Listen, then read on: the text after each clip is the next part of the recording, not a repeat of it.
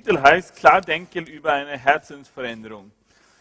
Und ich weiß nicht, wie es dir heute früh gegangen ist. Es kann sein, dass einige von uns, vielleicht äh, sind wir auf dem Bett gegangen und wir sind mit einem Lächeln ähm, auf unseren Lippen aufgewacht worden. Einige von uns, wir haben dem Herrn begegnet in der Früh. Aber es kann sein, dass du auch mit, ähm, mit Problemen, mit Schwierigkeiten aufgewacht äh, worden bist. Und du hast gesagt, oh na, wie wird jetzt diesen Tag sein? Wie werde ich überhaupt durch diesen Tag gehen können? Wie wird es sein? Und so viele Probleme liegen auf deinem Herzen. Es kann auch sein, dass du heute da bist und du hast überhaupt keine Beziehung zum Glauben oder zum Jesus Christus. Aber ich bin davon überzeugt, dass die Botschaft heute für jede Person hier drinnen ist. So sag jetzt deinen Nachbarn, bevor wir anfangen, hör heute gut zu. Amen. Und ich möchte auch natürlich alle Internetzuschauer auch dieselbe Sache sagen. Hör genau gut zu. So klar denken über eine Herzensveränderung. Und wir werden uns eine ganz besondere Geschichte aus dem Lukas-Evangelium uns anschauen. Und viele von uns, wir kennen diese Geschichte und es ist eine von meinen Lieblingsgeschichten. Ich liebe diese Geschichte, wo der Herr Jesus Christus dem Zachäus begegnet. So werden die folgenden Versen äh, am Anfang einfach zusammen lesen. Und da steht geschrieben, und er kam nach Jericho hinein und zog hindurch. Und siehe, da war ein Mann genannt Zachäus, ein Oberzöllner. Und dieser war reich.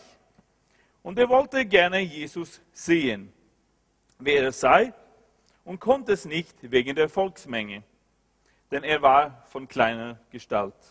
Da lief er voraus und stieg auf einen Maulbeerbaum, um ihn zu sehen, denn dort sollte er vorbeikommen. Und als Jesus an den Ort kam, blickte er auf und sah ihn und sprach zu ihm, Zachäus, steige schnell herab, denn heute muss ich in deinem Haus einkehren. Und er stieg schnell herab und nahm ihn auf mit Freuden. Als sie es aber sahen, murrten sie alle und sprachen, er ist bei einem sündigen Mann eingekehrt, um Herberge zu nehmen. Zachäus aber trat hin und sprach zu dem Herrn, siehe Herr, die Hälfte meiner Güter gebe ich den Armen, und wenn ich jemand betrogen habe, so gebe ich es vierfältig zurück.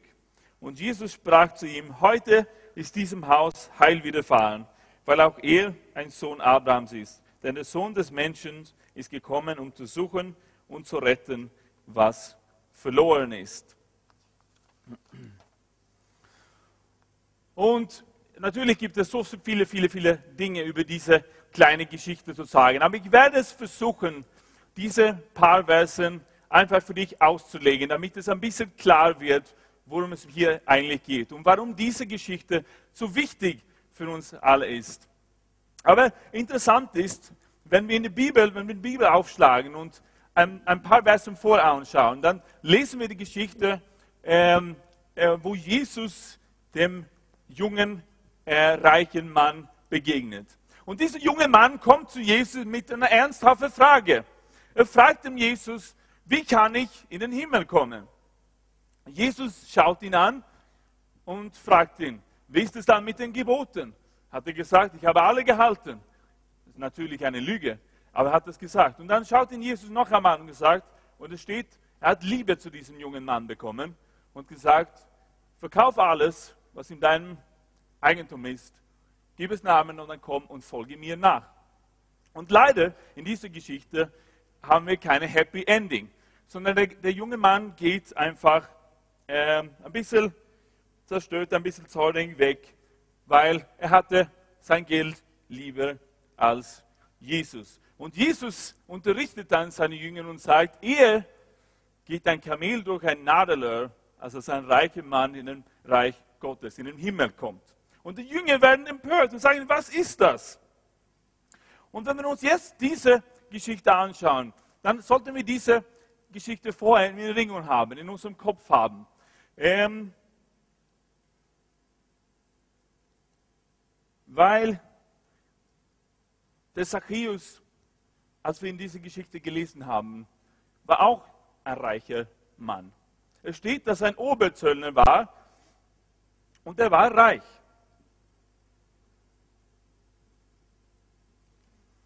Und er war sozusagen äh, nicht wirklich geliebt von den anderen Menschen. Das lesen wir auch in der Geschichte. Die haben ihm gemurrt. Weil er hat nämlich für die Okkupationsarmee Roms gearbeitet. Er hat Geld eingesammelt und er war ein Räuber. Und wir können uns unsere äh, Handouts anschauen. Ich habe euch Handouts vorbereitet. Und dann beschäftigen wir uns mit der Frage, warum ist es für wohlhabende Menschen so schwierig, eine Beziehung zu Gott zu führen? Und ich glaube, was wir in die Geschichte sehen können, ist erstens Stolz. Der junge reiche Mann war stolz. Er hat gesagt, er hat alles. Er brauchte keinen Gott. Er hatte sein eigenen Eigentum, seinen eigenen Besitz. Und er hat gedacht, ja, das schafft mir Wohlsein. Das schafft mir meine Sicherheit. Er hat gesagt, ich brauche nicht Gott.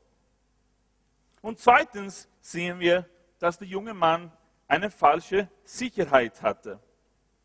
Eine falsche Sicherheit.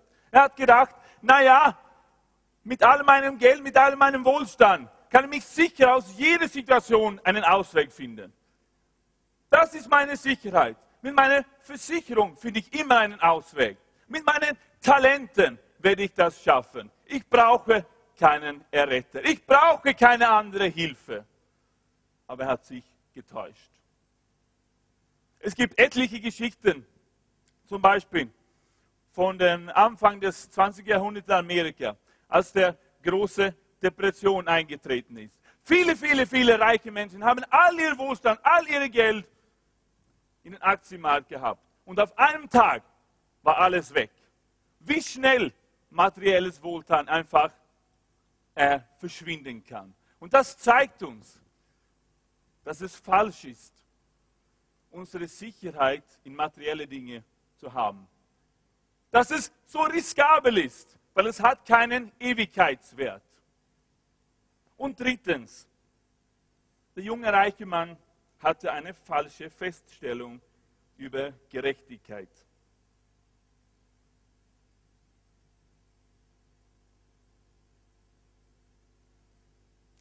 Und viele Menschen denken auch so. Schau mich an, es geht mir so gut. Ich habe alle diese Dinge. Man kann ja nichts schlimm passieren. Ich habe es mir das erworben. Ich habe es mir das erarbeitet. Das muss ja zeigen, dass ich ein guter Mensch bin.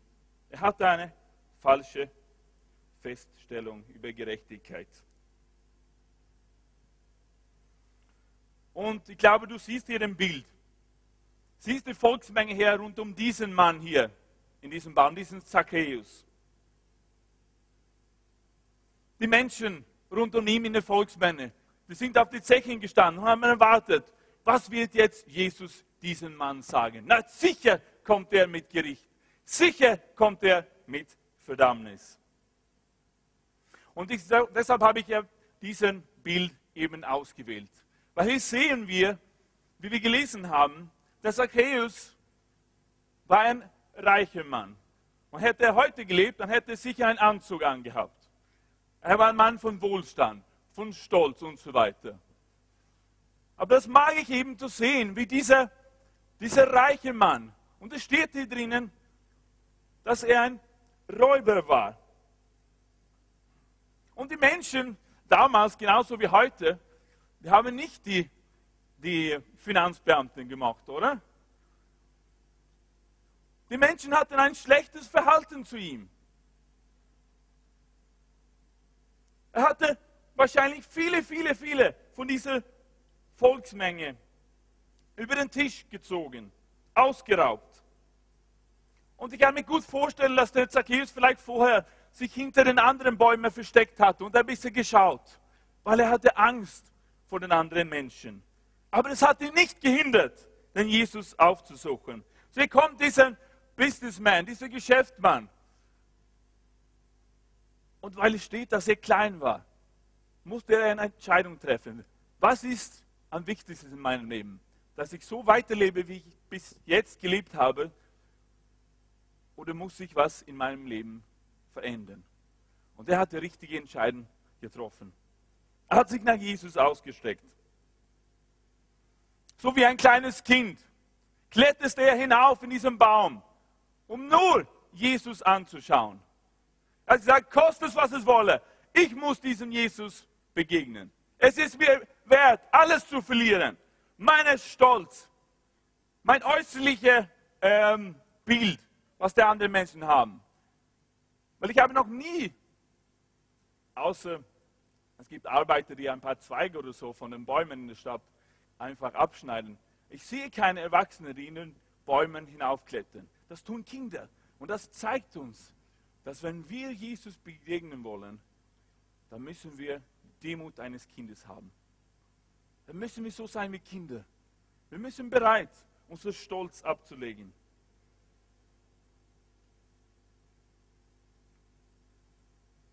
Ich kann mich auch gut vorstellen, als Zacchaeus diesen Morgen aufgestanden ist, dann hat er seinen schönen Bademantel angezogen, vielleicht aus Gold. Er ist hinausgestiegen aus seiner goldenen Bettwäsche oder aus Silke. Er geht über seinen Marmor, seine Marmorfliesen und er kommt in ein Badezimmer hinein. Aber weil er kleiner ist, musste er seinen Hockel verwenden. Stellt sich auf den Hockel und schaut in den Spiegel hinein. Aber da sieht der Zacchaeus die Wirklichkeit, so wie es wirklich ist. Dass obwohl alles äußerlich so gut für ihn war, er hatte Geld, er hatte Macht, er hatte eine hohe Stellung, obwohl er gehasst war, hat er gesehen, alles passt nicht. Er hat gesehen, dass in sein Herz ein Loch war, dass es leer war in seinem Herz. Wie ist es in deinem Leben? Und er hat sicher auch über seinen eigenen Namen nachgedacht. Zachäus. Ein jüdischer Name, der heißt der Gerechtige oder der Reine. Also ein voller jüdischer Name. Und trotzdem hat er für die schlimme, für die böse Okkupationsmacht gearbeitet. Zachäus, der Gerechtigte, hat sich angeschaut in den Spiegel und gedacht, oh, ich habe alles versäumt, ich habe alles falsch gemacht. Als wäre das Gleiche mit diesem Zachäus, der Gerechtige, als vor 2000 Jahren im selben Ort hier außerhalb Jerichos eine Prostituierte gegeben hatte mit dem Namen Keuschheit. Es wäre das Gleiche. So schlimm war es mit diesem Zachäus. Er war ein Dieb und Verräter. Und deshalb war er alleine. Ich habe hier ein, ein anderes Bild von einem Mann. Das hat nichts mit dieser biblischen Geschichte zu tun. Aber es gibt einen Mann, oder es gab einen Mann, sehr bekannt in, in, äh, in, in meinem Land, woher ich komme, in Schweden und auch in Norwegen. Dieser Mann hieß Quisling. Ich weiß nicht, wie viele von euch diesen Namen kennen. Aber dieser Quisling arbeitet zuerst für die normale Regierung Norwegens. Aber dann mit dem Anfang von den 1930er Jahren dann entschloss er sich, die norwegische Nationalsozialistische Partei zu gründen. Und da wurde er dabei. Und als dann die Nazis in Norwegen hineinkamen, dann entschloss er sich, einfach überzugeben. Und dann war er, äh, er und sein Team von 1941 bis 1945, äh, leitete er die Marionettenregierung Norwegens. Und dieser Mann wegen seinem Verrat an dem Volk Norwegens ist sein Name zu einem Begriff geworden, weil es so gehasst ist. Es ist jetzt ein Begriff, ein Quisling zu sein. Nicht nur in die schwedische Sprache, die norwegische, sogar in die englische und deutsche Sprache habe ich gelesen. Es ist ein Begriff für Verrat, Kollaboration und so weiter. So viel haben die Menschen diesen Zachäus gehasst. Er war ein Verräter für das jüdische Volk.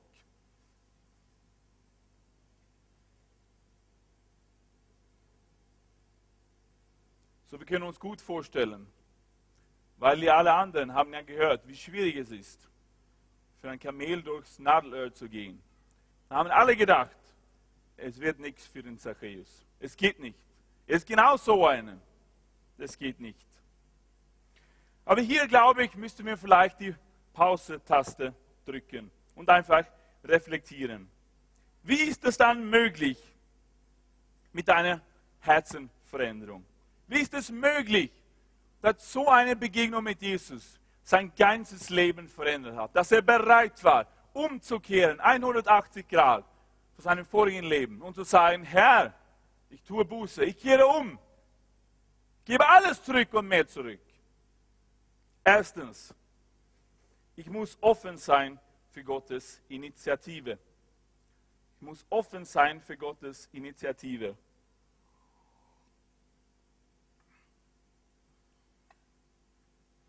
An diesem Tag wurde es dem Zachäus irgendwie bekannt, dass Jesus zu seiner Stadt kommt. Und er entscheidet sich, alles zu machen, um diesem Jesus Christus zu begegnen. Er bereitet sich vor. Wir haben schon gesehen, wir sehen, er ist sogar hinaufgeklettert in einen Baum. Stell mir gut vor, wie ich vorher gesagt habe, dieser Mann war gehasst von seinen Landsleuten. Er war gehasst von allen. Und es war nicht so lustig, wäre es ihm nicht wichtig genug, einfach zu dieser Gruppe zu gehen. Hier kommt ein Jesus und alle Menschen rund um mir. Diese große, große Volksmenge. Wäre ich den Zacchaeus, der hätte mich schon einmal, zweimal oder dreimal überlegt. Es wären sicher viele da gewesen, die ihn gekannt hatten. Und es wäre viel einfacher für sie, einfach ein Messer zu nehmen, Hand nehmen und ihn umzubringen. Das waren alle die Gedanken, die Zacchaeus hatte. Aber er hat gesagt, er hat, als er sich ins Spiele angeschaut hat, gesagt, ich brauche eine Veränderung. Und hier kommt dann Jesus. Und er realisiert, das ist meine Chance. Und das ist dieser Wunder der Gnade. Er war bereit, diesen Risiko einzugehen. Vielleicht kann es sein, dass viele von euch diese, diesen Weg der Risikos heute gegangen sind, weil ihr da seid, vielleicht zum ersten Mal. Vielleicht war das ein Risiko für euch, einfach hier zu sein, aufzutauchen in unserer Gemeinde. Oder vielleicht sitzt jemand dabei beim Internet und das ist auch ein Risiko für dich. Aber ich glaube, Jesus liebt diese Mentalität. Wenn wir bereit sind, einfach was Außergewöhnliches zu machen, um nur Jesus zu begegnen, dieses Risiko einzugehen, weil wir so verzweifelt sind, weil wir realisieren, wir schaffen es nicht, weil wir bereit sind, was ich vorher gesagt habe, unseren Stolz abzulegen, unsere falsche Sicherheit und so weiter. Da sind wir bereit.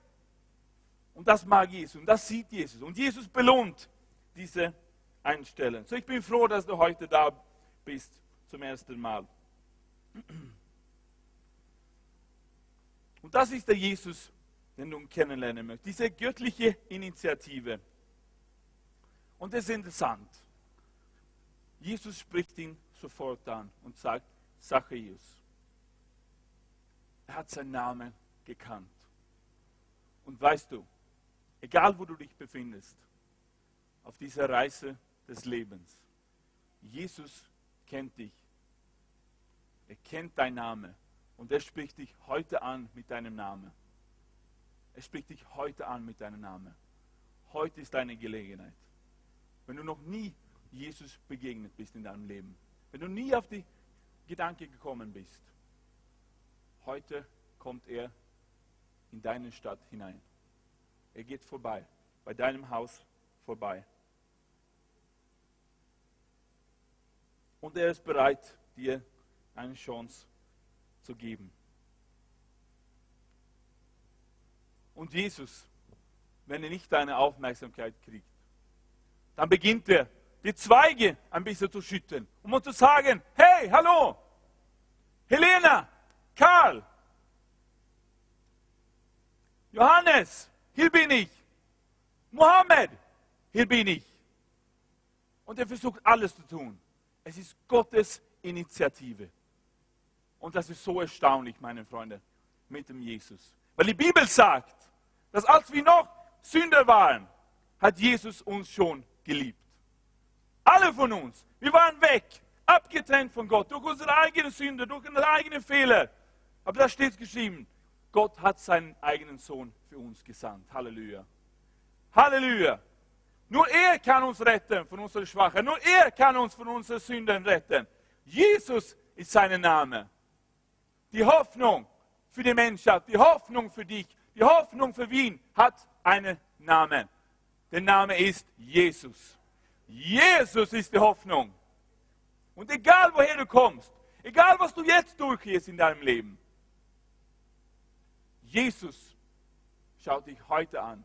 Er sieht dich jetzt in deinem Baum und er spricht dich an. Und er will deine Aufmerksamkeit haben. Er ist bereit, dein Herz zu verändern. Er ist bereit, dir eine neue Chance zu geben. Er ist bereit, dir einen neuen Start deines Lebens zu geben. Jesus heißt er. Er ist die Hoffnung. Er kennt deinen Namen, er kennt deine Bedürfnisse. Und heute klopft er an die Tür deines Herzens. Und er hält seine ausgestreckte Arme aus. Und er sucht dich. Er will, dass du runterkommst von deinem Baum und dass du ihm begegnest. Gott ist ein Gott der neue Anfänge, meine Freunde. Es gibt so viele Geschichten von der Bibel. Ich habe auch eine Geschichte aus meinem eigenen Leben. Denke an den Moses. Moses tötet einen Mann. Moses, der große Verbrecher. Schuldig. Mord, schuldig. Moses flieht weg. Fliegt weg von seinem Volk, fliegt weg von seinen Aufgaben, flieht in die Wüste hinein. Und dort ist er verzweifelt. Dort sucht er nach einem Ausweg. Aber dort begegnet ihm Gott und sagt, hey, ich glaube an dich. Ich habe eine Aufgabe für dich. Gott ist ein Gott der neue Anfänge, meine Leute. Es ist nie zu spät, zu Gott zu kommen. Es ist nie zu spät, in die Arme Jesus zu laufen. Es ist nie zu spät, Freunde. Denke an einen David, König David, als er gesündigt hat. Auch einen Mörder. Hat Mord begangen, Ehebruch begangen. Und als dann der Prophet Nathan zu ihm kommt und die Wahrheit offenbart, sagt er sofort, oh Herr, vergib mir. Hat sofort realisiert, ja Herr, schuldig, aber ich brauche dich, ich brauche Hilfe. Er wurde nicht zornig. Er hat nicht in seinem Stolz ausgeharrt. Nein, er war bereit. Und Gott hat ihn wieder auf die Beine gestellt. Gott hat ihm geholfen und gesagt, ich glaube immer noch an dich, David. Ich bin bereit, wieder mit dir zu geben. Halleluja.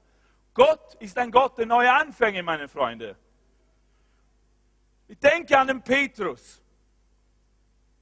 Petrus, der Jesus dreimal verleugnet hat. Dreimal seinen besten Freund verleugnet. Und trotzdem kommt Jesus wieder zu ihm und fragt ihn, Jesus, Petrus, liebst du mich? Ja, Herr, liebst du mich? Und Jesus stellt ihn auch wieder auf die Beine. Und Jesus verwendet ihn mächtig. Er wird der Leiter zu der ersten Gemeinde. Als ich gläubig geworden bin, hatte ich ein paar starke Jahre am Anfang. Aber dann, nach ein paar Jahren ein Jahr oder zwei Jahren, dann durch verschiedene Umstände, habe ich mich ein bisschen abgewendet von Gott. Ich war auf die falschen Richtung unterwegs. Und ich habe angefangen, mein Leben so zu führen, wie ich vorher mein Leben geführt hatte. Aber ich wollte trotzdem irgendwie, ich habe mich immer noch nicht wirklich entschieden, was ich machen wollte. Ich wusste, es ist entweder die Welt oder Gott. Es ist entweder ein Leben mit Gott, mit Gottes Segen, oder ein Leben in der Welt. Aber ich habe mich noch nicht entschieden. Aber ich wollte ehrlich sein gegenüber den Menschen, die ich kennengelernt hatte in der Gemeinde, vor allem meinem geistlichen Vater. Und ich werde es nie vergessen, als ich bei ihm daheim war. Und als ich, ich habe mich immer noch nicht entschieden, was ich machen wollte. Aber ich habe einfach mein Herz äh, für ihn ausgegossen, einfach erzählt. Und ich werde nie diesen Tag vergessen. Seine Reaktion war, als hätte ich mich wieder entschieden, mit Gott zu gehen. Die ganze Zeit, wie er mich begegnet hatte. Die ganze Zimmer war einfach voll von Gottes Liebe. Und ich habe einfach die Liebe Gottes einmal noch gespürt, erlebt in meinem Leben. Und als ich von dort weggegangen bin, war es klar, Herr, ich tue Buße, ich gehe wieder mit dir. Weil einfach der Gott der neue Anfänge da war. Durch meinen Bruder in Christus hat er einfach diese Liebe gezeigt. Es war nie, so musst du machen jetzt, Verdammnis. Es war die Liebe. Und das ist dann Jesus, den ich kennengelernt habe. Er ist der Gott der zweiten Chance. Halleluja. Kannst du Amen sagen? Und das will Gott auch in deinem Leben machen. Wenn du vielleicht ein bisschen bist auf einen anderen Weg gegangen. Er will dir eine neue Chance geben. So hier haben wir diesen Mann von kleiner Gestalt in einem großen Baum, gehasst von allen. Und plötzlich ist er im Zentrum von Gottes Aufmerksamkeit. Und er erfährt, dass, obwohl keiner andere ihn mag, keiner andere ihn liebt, liebt ihn Jesus. Und äh, dann passiert was Erstaunliches. Es sagt, Jesus sagt, ich muss jetzt heute bei dir zu Gast sein. Also ich muss mit dir jetzt essen. Und zu der Zeit war eine Mahlzeit mit jemand anderem zu feiern, was ganz anderes, was er heute ist. Es gibt es immer noch in anderen Kulturen, aber nicht unter uns. Ich habe so viele Geschichten oder ein paar Geschichten verhört, was passiert ist vor, jetzt ist jetzt 30 Jahre her, als die Sowjet damals die äh, Afghanistan invadiert hat. Und dann zum Schluss, als die Russen auf die Idee kommen, dann wieder zurückzukehren in ihr eigenes Land, weil sie gesehen haben, dass sie besiegt werden, dann mussten die Soldaten fliehen vor diesen Kämpfern in Afghanistan. Die mussten wirklich von Haus zu Haus fliehen. Aber einige Russen waren gescheit, die hatten was gesehen, die hatten was gelernt in dieser Zeit in Afghanistan. So als die Kämpfe nach ihnen kamen, da haben sie einen Gedanke gehabt. Wo essen jetzt die Menschen? Sind sie so schnell hineingelaufen in irgendwelche Häuser und als sie gesehen haben, dass die Menschen, da die lokale Einwohner dort gegessen haben, haben sie sich sofort ein Stück Brot geholt und den Mund gestopft. Warum haben sie da gehabt? Weil sie haben gewusst, wie heilig es ist für diese Menschen, eine Mahlzeit gemeinsam zu feiern. Weil es heißt, die tiefste, die engste Gemeinschaft, dass du überhaupt haben kannst mit einem anderen Menschen. Und das hat ihr Leben gerettet. Für diese Menschen war es klar, wir müssen diese Russen, obwohl die unsere Feinde sind, jetzt schützen vor den Kämpfern, weil die sind heute zu uns zu Gast. Und das hat ihr Leben gerettet. Die mussten zu anderen Kämpfern sagen, nein, ihr dürft nicht hineinkommen. Die sind jetzt bei uns zu Gast. So stell dir vor hier, was jetzt die anderen Menschen, die Volksmenge, alle anderen Menschen denken hier, die Menschen, die ausgeraubt worden sind von diesem Zacchaeus. Als Jesus sagt, ich werde heute mit dir Mittag essen, Abendessen. Was? Jesus, die haben alles gewartet. Hölle, Gericht und so weiter. Und Jesus sagt, jetzt Zachäus, geh mal essen. Stell dir vor, was für eine Sache. Stell dir vor, was passiert ist im Herzen von Zachäus. Einen neuen Anfang. Amen. Wow. Wir können nur darüber spekulieren, worüber Sie gesprochen haben bei dieser Mahlzeit. Aber wie ist es mit dir? Hast du Jesus in deinem Leben eingeladen? Bei dir zu Hause, in deinem Geschäft, in deiner Firma, in deinem Klassenzimmer, in deinen Beziehungen. Hast du Jesus eingeladen? Hast du gespürt seine Gegenwart? Wir müssen ihn einladen. Zweitens, ich muss glauben, dass Gott sündige Menschen liebt. Ich muss glauben, dass Gott sündige Menschen liebt. Erstens war es Gottes Initiative. Ich muss offen sein, wenn Jesus dasteht. Aber ich muss auch glauben, dass Gott sündige Menschen liebt. Für einige von uns ist das selbstverständlich. Für einige von euch, wir sind damit aufgewachsen, wenn wir in einer Kirche aufgewachsen sind. Aber verstehst du, dass die, Menschen, die meisten Menschen hier auf der Erde, die verstehen das überhaupt nicht. Entweder haben sie es gar nicht gehört oder die können es gar einfach nicht glauben. Die wollen es nicht glauben.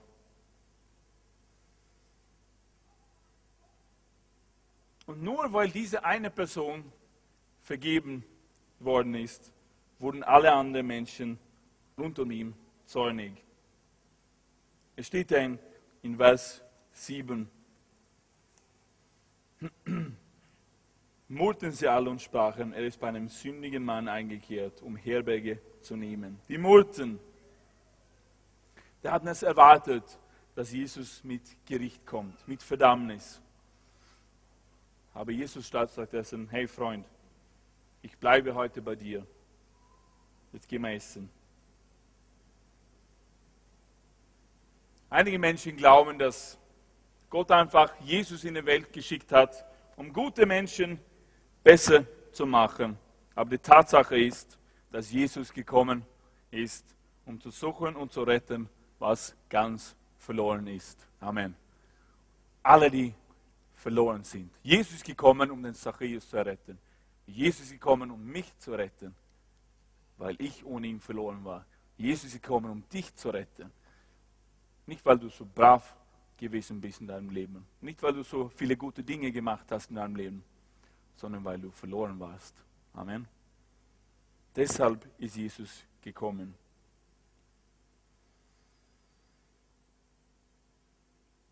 So kannst du sie sehen, die beiden, als sie miteinander auf diesem Weg gemeinsam gehen. Und durch auch das Leben von Zachäus hatte er die eine schlechte Entscheidung nach der anderen getroffen.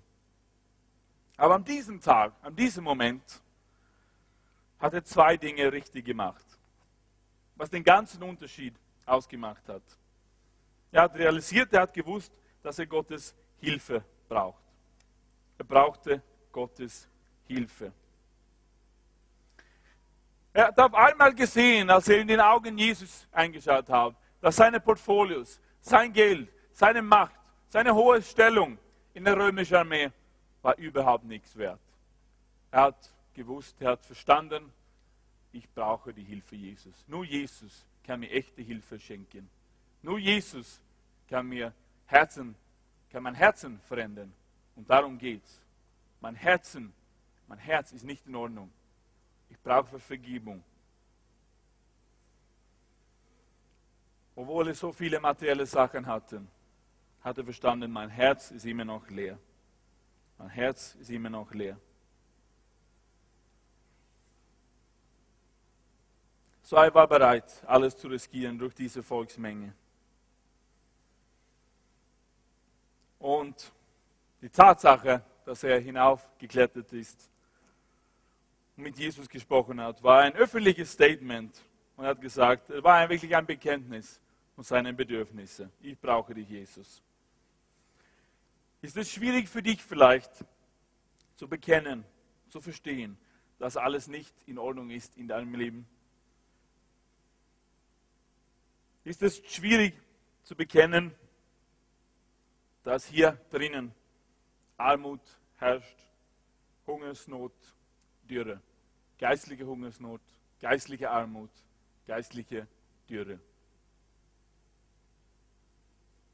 So wir müssen alle begreifen. Wir müssen alle verstehen, dass wir nie alleine schaffen. Wir brauchen die Hilfe Jesus. Wir brauchen Gottes Hilfe. In erster Linie war nicht das Problem für Zacchaeus, in erster Linie Geld. Es war nicht ein Problem des Wohlstands. Es hätte irgendwas sein können. Für ihn war es einfach Geld. Er hatte versucht, Geld zu verwenden, Wohlstand und diesen leeren Platz in seinem Herzen zu erfüllen. Aber nur Gott kann diesen Platz erfüllen. Sein Problem war natürlich, dass er selbstzentriert war und egoistisch. Die zweite Sache, was er richtig gemacht hat, war, dass er ging suchend zu Jesus. Er hat ihn gesucht. Er hat verstanden, ja, nur Jesus kann mir helfen. Aber dann muss ich ihn auch finden. Er ging suchen zu Jesus Christus.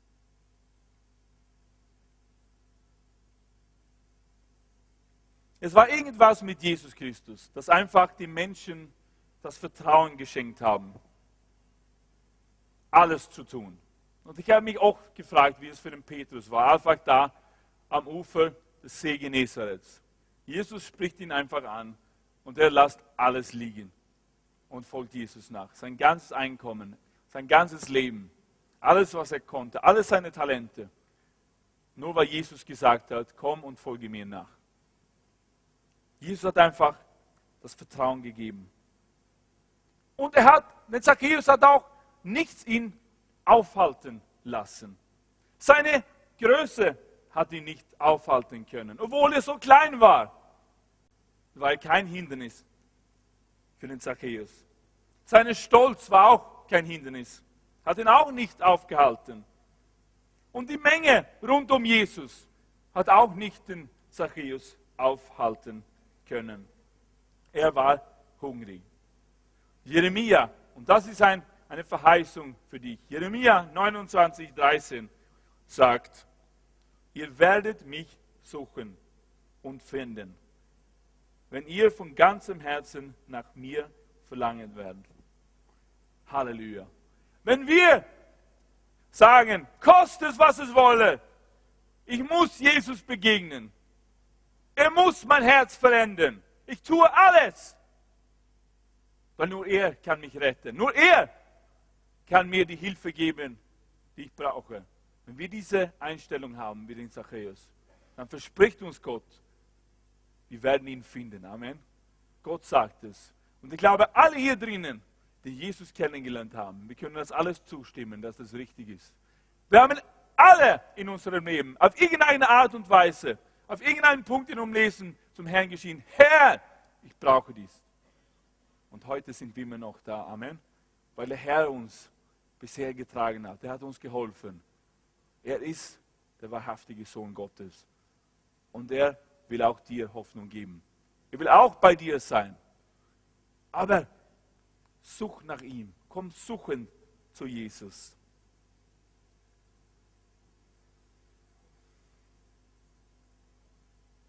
Die Menschen haben gefragt, wie wir hier gelesen haben, warum, kann die, warum Jesus gehst du hinein in diesem Haus eines Sünders? Warum Jesus? Das passt ja nicht. Die einfache Antwort ist folgendes. Jesus geht dort hinein, wo er eingeladen wird. Wo Menschen sagen, komm hinein, komm hinein in meinem Leben, verändere mich, ich brauche dich, ich lade dich ein. Wo auch immer Jesus eingeladen wird, da kommt er hinein. Denk an die bekannte Geschichte von der Geburt Jesu. Maria und Josef sind unterwegs. Und dann kommen sie hinein in Bethlehem. Und die suchen ein Hotel, weil es bald dran ist für die Maria. Und die finden nirgendwo. Ist alles zu, alles ausgebucht. Jeder Hotel, jedes Motel, jedes Jugendherberge, alles voll. Hier gibt es keinen Platz. Aber in, in einem Stall gibt es Platz vor Jesus. Da werden die beiden eingeladen. Und da kommt Jesus hinein. Wo Jesus eingeladen wird, da taucht er auf. Amen. So, wir müssen unser Herzen öffnen und sagen, Herr, komm hinein. Und das ist interessant, warum Jesus einfach diesen Zachäus von dieser großen Volksmenge gesehen hat. Ich glaube, er hat seinen Hunger gesehen. Hunger nach Veränderung. Hunger nach echter Veränderung. Nicht nur auf die Außenseite. Nicht so wie der Saul, als er konfrontiert worden ist mit Sünden in seinem Leben. Ja, aber geh nun mit mir. Damit die Menschen sehen, dass ich so ein guter König bin. Einfach geh mit mir. Er wollte nicht Buße tun, den Saulus. Und so wurde stattdessen David zu König. Aber der Zachäus hatte einen echten Hunger. Und wir sehen seine Response, wie großartig es ist. Weil es steht nämlich, dass die erste Sache, die er sagt, Herr, Herr, sagte Zachäus zu Jesus, Herr, versteht ihr, was das heißt? Und ich habe nachgeschlagen, ich habe nachgelesen. Was, was es sagt, ist das griechische Wort Kyrie. Das ist der höchste Wort, das du zu jemandem sagen kannst. Das heißt Gott, du bist mein Alles. Du bist das Beste. Herr, bekennt er, der Kaiser ist nicht mehr mein König. Geld ist nicht mehr mein König. Du, Jesus, du bist mein Eins und Alles. Herr, sagt er. Und da geschieht was. Hier in diesem Moment geschieht eine echte Herzenveränderung. Und gerade hier, gerade in diesem Moment, als Zachäus sagt, Herr, Kyrie, gerade hier geht ein Kamel durchs Nadelöhr. Amen. Gerade hier geschieht ein Wunder, meine Freunde. Halleluja. So wenn es mit dem Zachäus möglich gewesen ist, dann ist es auch möglich für dich. Egal, welche Schwierigkeiten du jetzt durchgehst. Egal, wo du dich befindest. Du sagst, Pastor, du weißt nicht, was ich durchgegangen bin. Du weißt nicht, was ich gemacht habe. Nein, ich weiß es nicht. Aber ich weiß eines, dass es möglich für dich ist, Vergebung zu bekommen, Veränderung zu bekommen, ein neues Leben zu beginnen mit dem Jesus. Weil Gnade ist heute hier. Sein Name ist Jesus. Amen. Und mein letzter Punkt. Ich darf nie die Hoffnung aufgeben.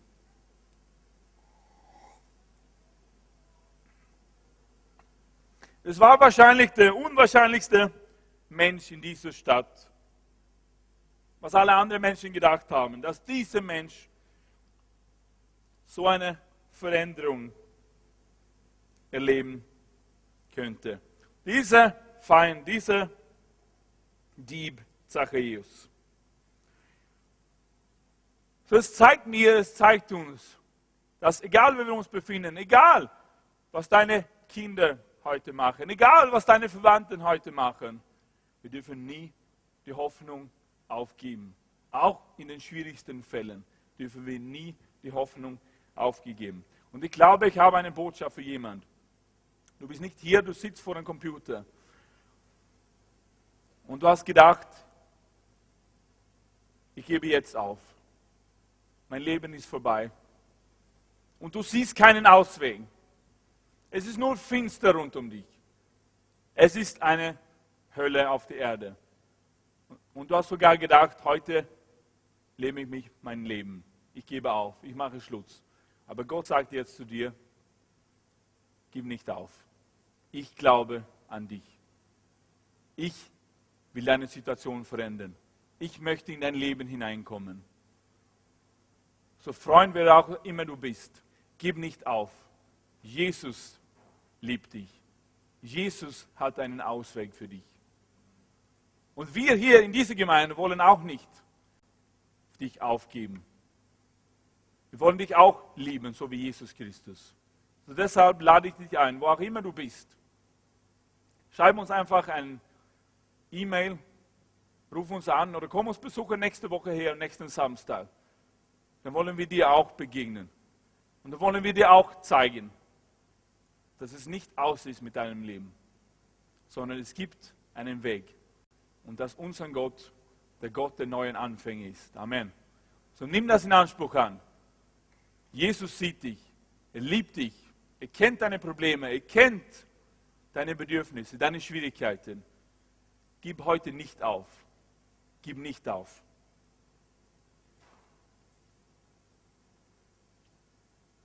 Und ich glaube, wir können ein Bild hier jetzt zeigen. Das ist einfach, mach mal ein Bild. Wir gehen durch Schwierigkeiten. Viele Menschen tun das einfach. Aber manchmal müssen wir uns auf, einfach aufheben und einfach weitermachen. Amen.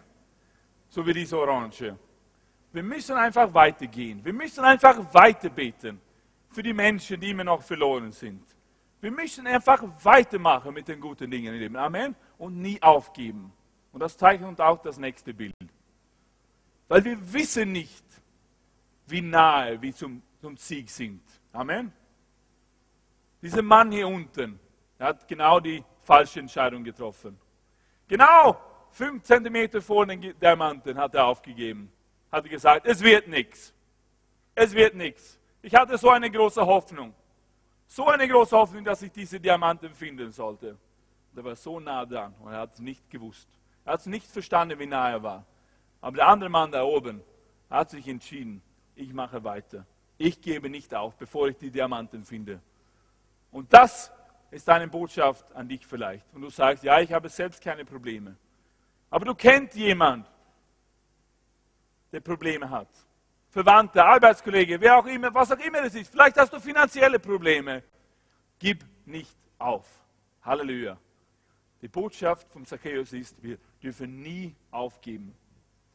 Es gibt einen Ausweg. Es gibt Hilfe. Jesus ist sein Name. Amen. Wir geben nie auf. Und zum Schluss möchte ich einfach, dass wir ein Video anschauen von einem, einem Zeugnis von einem Mann, der durch viele Schwierigkeiten gegangen ist, aber irgendwie hat er nie aufgegeben und Jesus ist durchgekommen. Jesus hat ihm geholfen. Menschen haben ihn unterstützt, Menschen haben ihm geholfen und er ist durchgekommen. Amen. Lass uns diesen, dieses kurze Zeugnis anschauen.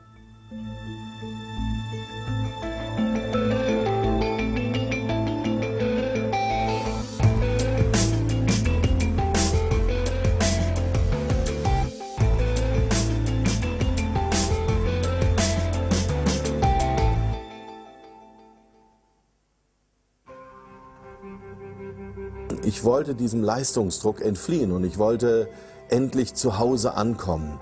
Ich wollte in Ruhe gelassen werden. Und ähm, der einzige Ausweg, der mir zu dieser Zeit möglich schien, war eben der Selbstmord.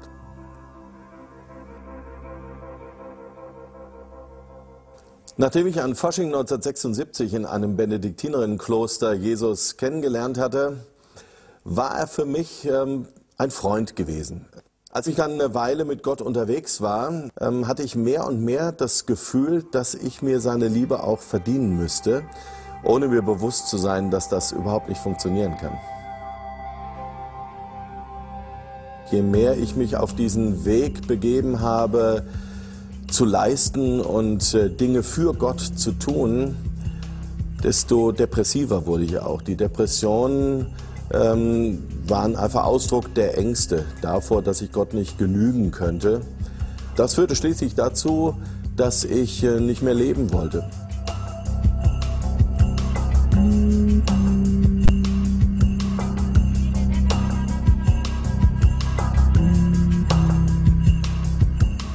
Ich stand dann eines Nachts auf einer Brücke, von der ich mich stürzen wollte, sturzbetrunken und äh, hörte plötzlich eine Stimme in meinem Kopf und dachte, jetzt ist alles vorbei, jetzt bist du komplett verrückt geworden.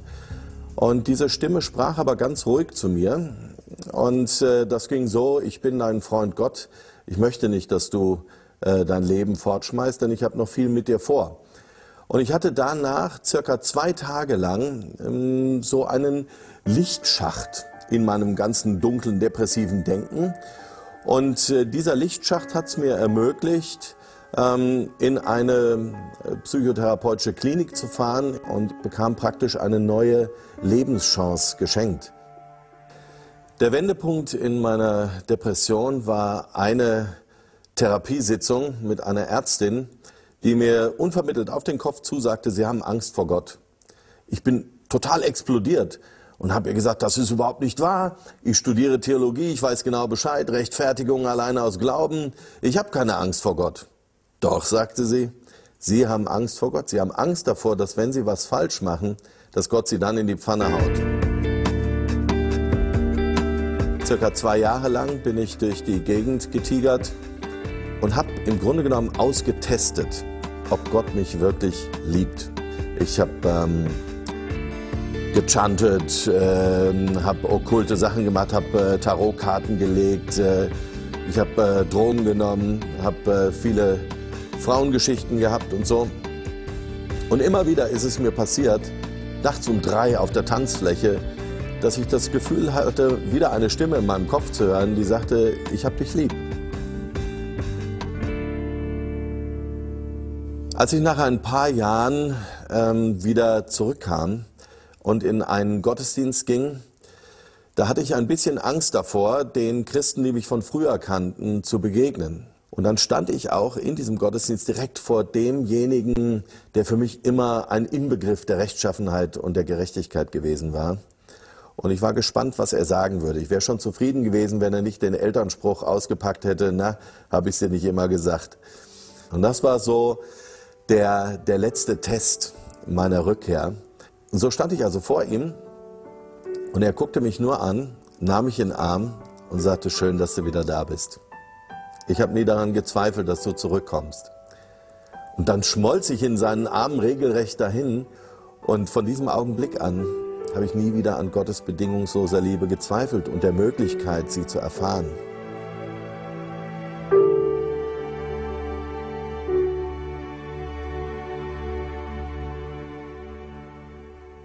Amen. Gott ist ein Gott der Neuanfänge. Augata und Team, kommt ihr? Mein letzter Punkt ist, gib nicht auf. Es ist immer, es ist immer zu früh aufzugeben. Amen. Sei dein Nachbar, es ist immer zu früh aufzugeben. Es wäre einfach für den König David gewesen sein, aufzugeben. Obwohl er nichts Falsches gemacht hatte, hat ihm König Saul gejagt durch ganze, ganze Land musste sich in Höhlen verstecken, jahrelang. Und er wusste nicht, werde ich den Morgentag sehen. Aber David hat nie aufgegeben.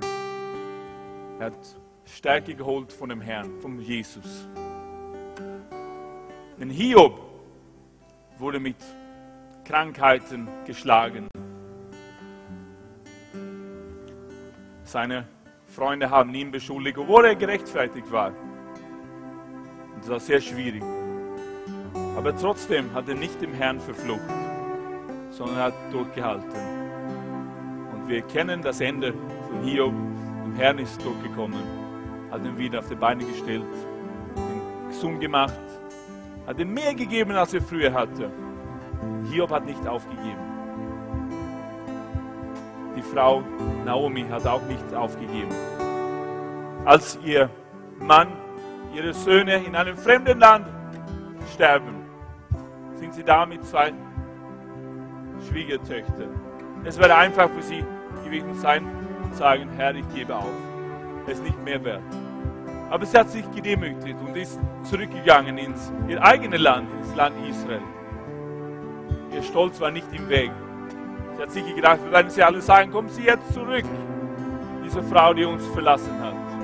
Sie hat durchgehalten. Sie hat nicht aufgegeben. Und sie wurde dafür gesegnet.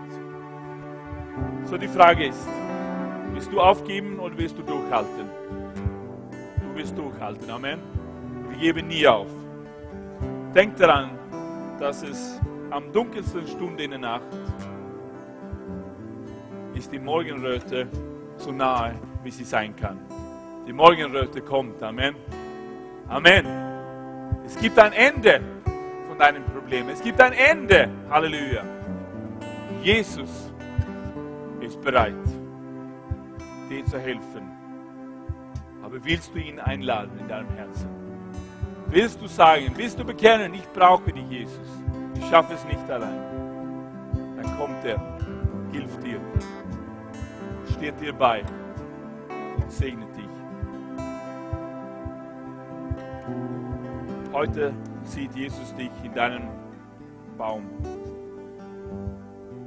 Und er streckt seine Hand aus zu dir.